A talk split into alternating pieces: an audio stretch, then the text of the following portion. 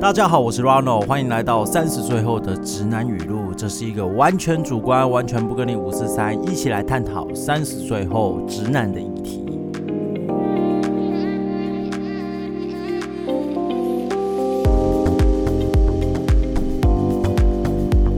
是的，大家会发现今天上架的日期哦，有点怪怪的，没有错，因为我自身呢，本身工作的关系呢，礼拜六是还要上班的。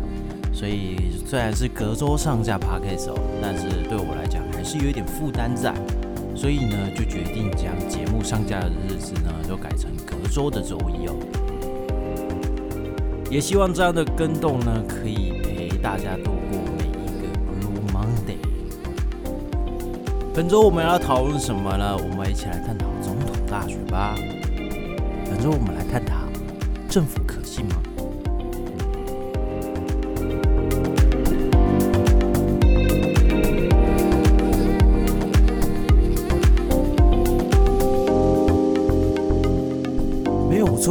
免俗的总统大选即将来临哦，所以我们也要来探讨一些嗯关于总统大选热门的话题哦。我觉得这个也是一个流量密码，所以我必须来做个集结。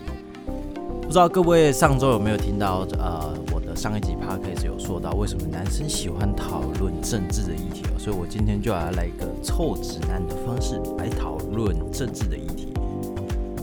那本周的题目呢，我也思考。过很久，到底要从哪一步下手？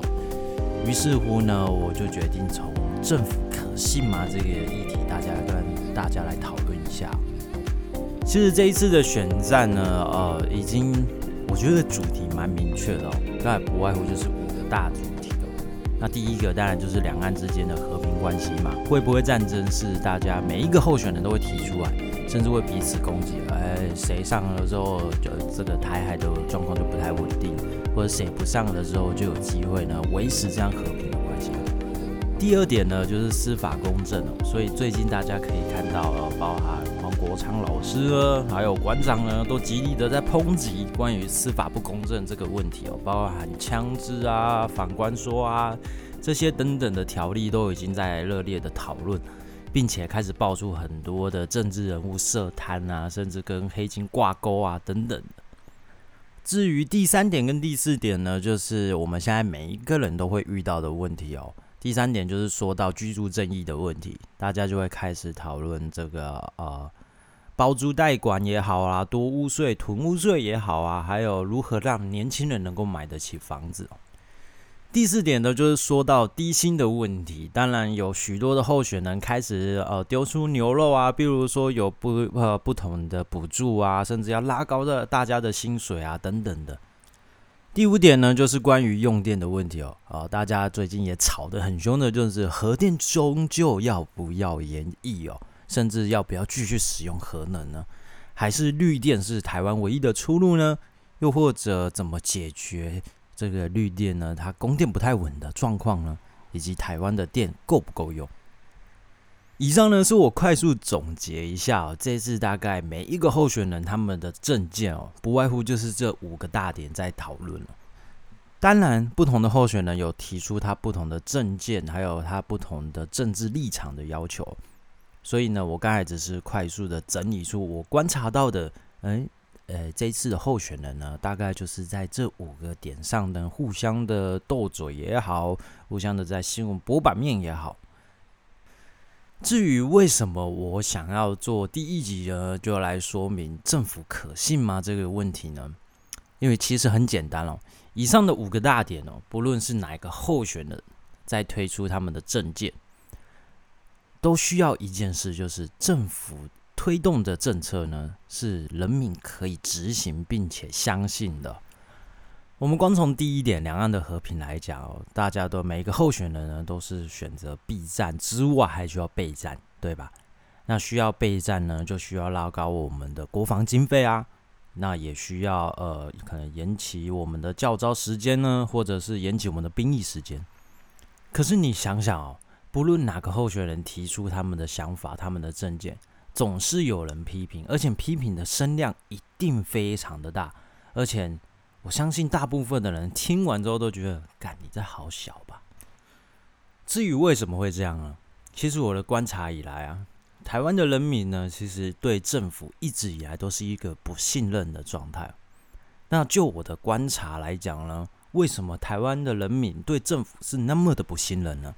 我觉得可能有几点可以来跟大家说一说，为什么台湾人民不信任政府。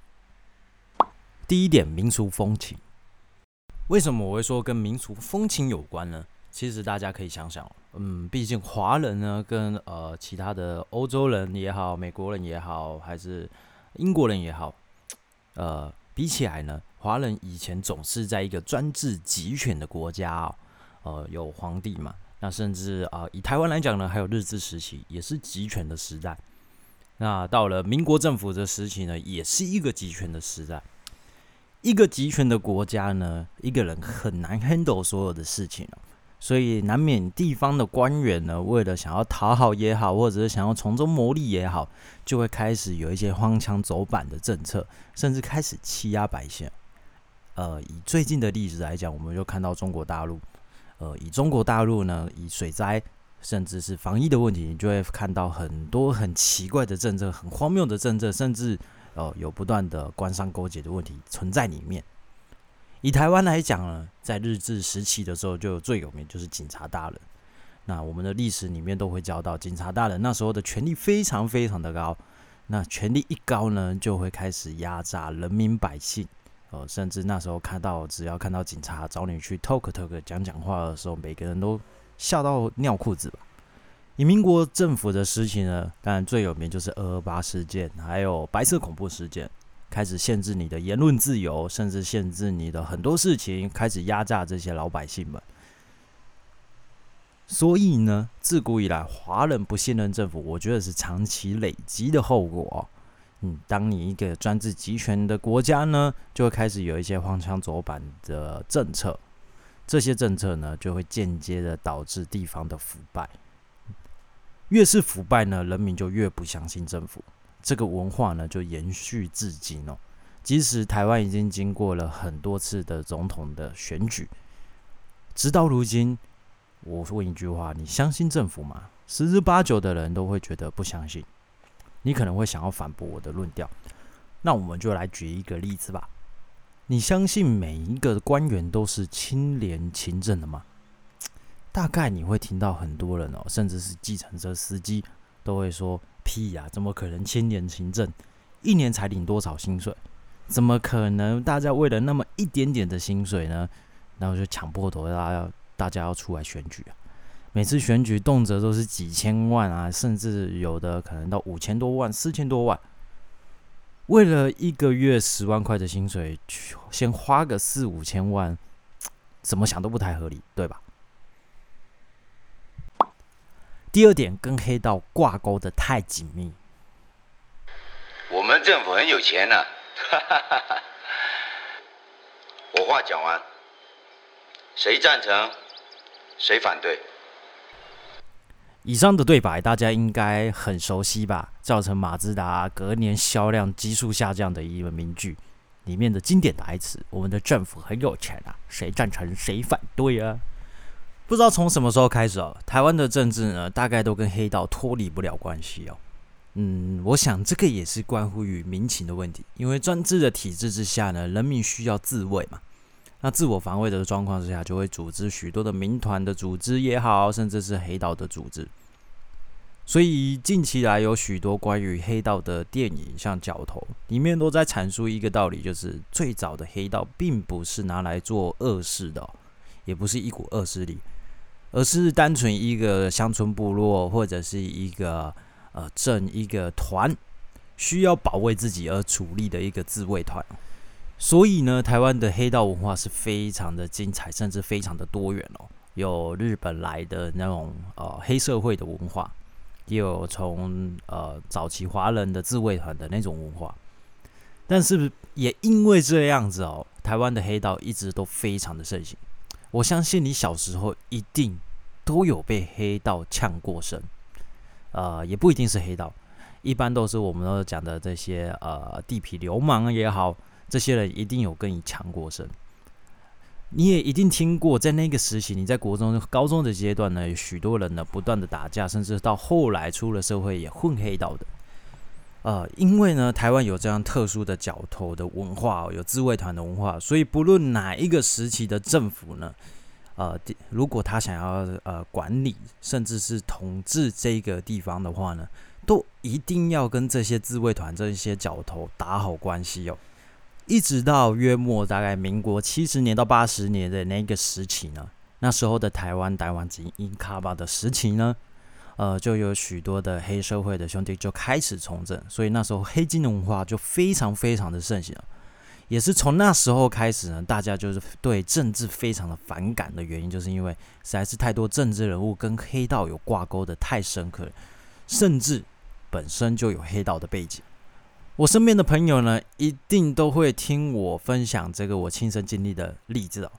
有一次呢，我就不小心因为停车的纠纷呢，跟黑道碰上，也不算黑道，应该算是比较算地痞流氓那一类。呃，当我们在吵架的时候，我觉得非常有趣。怎么样有趣呢？因为我们吵着吵着，大家不会还会说啊，玻璃西边那，玻璃西边那，快被叫定钩机。这些话大概就是基本流程嘛，一定要互相呛的嘛，输人不输阵，一定要互相呛。那呛着呛着呢，我就发现对方就开始讲一个非常有趣的名字，他竟然跟我讲说：“哎，花里威迪的桥了啊！那我某某某就是我们当时候的镇长了啊，写温多啊还是怎样？”那我就想说奇怪，镇长写林多啊，难道镇长不是温多吗？然后我们吵架，你干嘛跟我呛说镇长是林多啊？然后就约我要去哪里谈判，你知道？所以由此可知哦，呃，你在生活中一定会碰到，甚至是一定会听到，听说也好，一定会听说这个某某镇长啊，跟哪个黑道非常的熟，跟哪个痞子流氓非常的熟。但是我觉得这不是非常健康的文化。为什么政治人物跟黑道？甚至是可以被黑道拿出来说嘴，说这个镇长是温多啊的。我相信各地方的人都有一定有听说过某某立委，呃，这个也是某个黑道的主头，跟哪一个黑道非常的熟，甚至很多事情黑道都会去拜托这个立委，甚至拜托这个议员。那立委不是本来就是该来立法的吗？议员不是本来就是该来监督政府的吗？怎么会跟黑道有这么深的挂钩跟连结呢？这也就是为什么台湾渐渐的对政治非常冷感，就是因为实在是这些政治人物本身就是黑道背景出身的嘛，甚至八十年代的那时候，几乎出来选的哦，像有名一点云林的议长，那时候就是最大的黑道嘛。也是因为这样的文化之下呢，台湾的人民渐渐的对政治几乎可以跟黑道画上等号。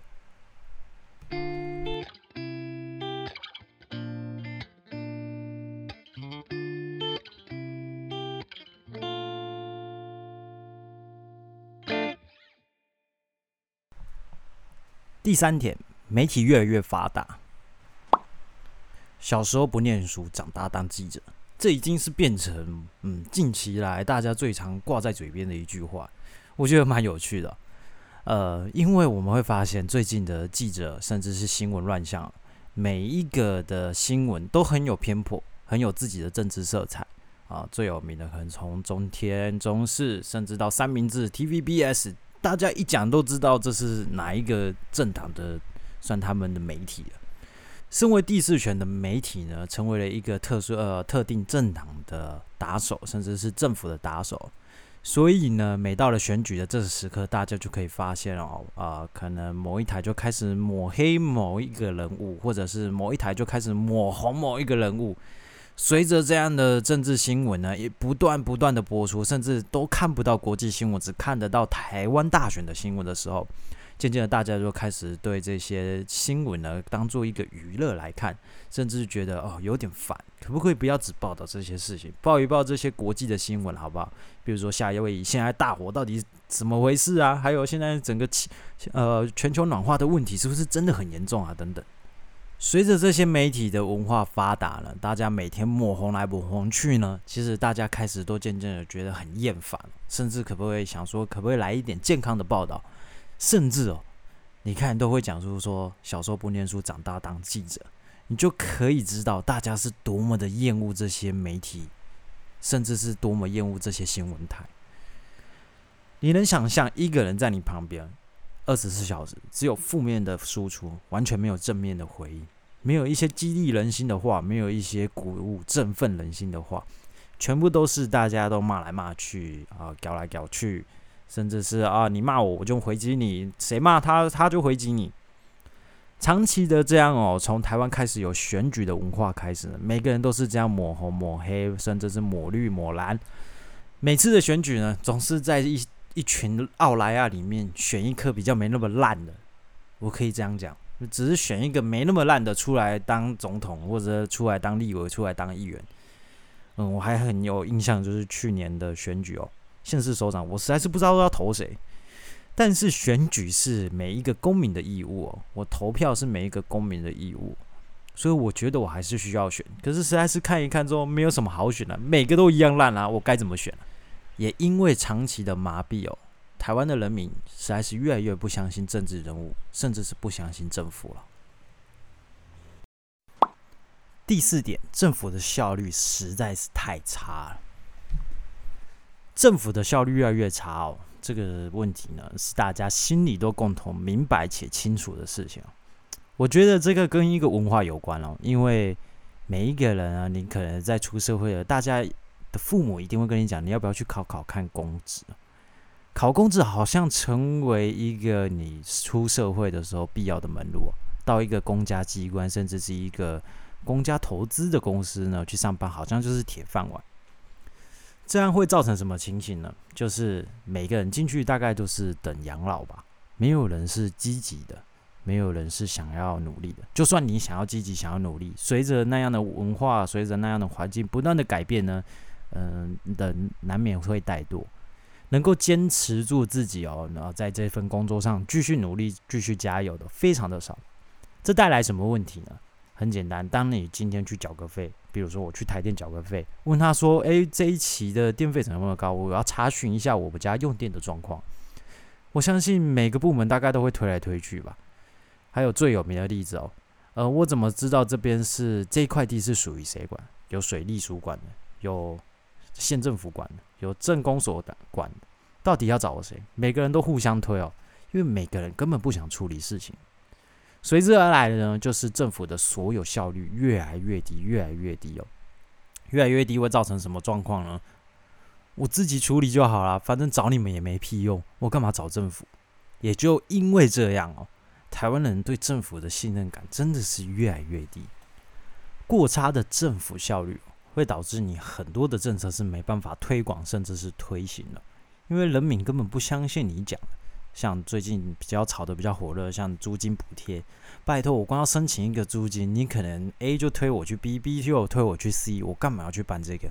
我光办那些的时间，为了那短短的三千块或两千块，就努力在那跑来跑去，跑来跑去，还不一定有结果。那我干嘛要去遵守政府推出来的政策，或者是政府推出来的新新的法案呢？你说对吧？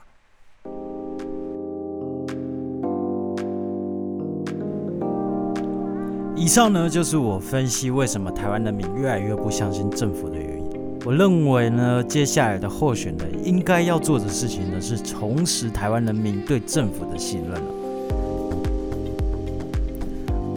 唯有人民相信政府呢，才能够遵守政府每一个政策；也唯有人民相信政府呢，每一个政策的执行呢，才不会遇到种种的困难。所以呢，我希望呢，啊，如果政治人物们有听到这一集 podcast 的话，应该检讨一下，怎么样重拾台湾人民对政府的信任感呢？我是 Ronald，你也赞同以上四点我的看法吗？你也觉得政府应该重拾台湾人民对政府的信任这一点很重要吗？欢迎你在底下留下你的想法。跟我一起讨论，我都会看哦。本周的三十岁后的直男语录就到这边啦，那我们下集再见，拜拜。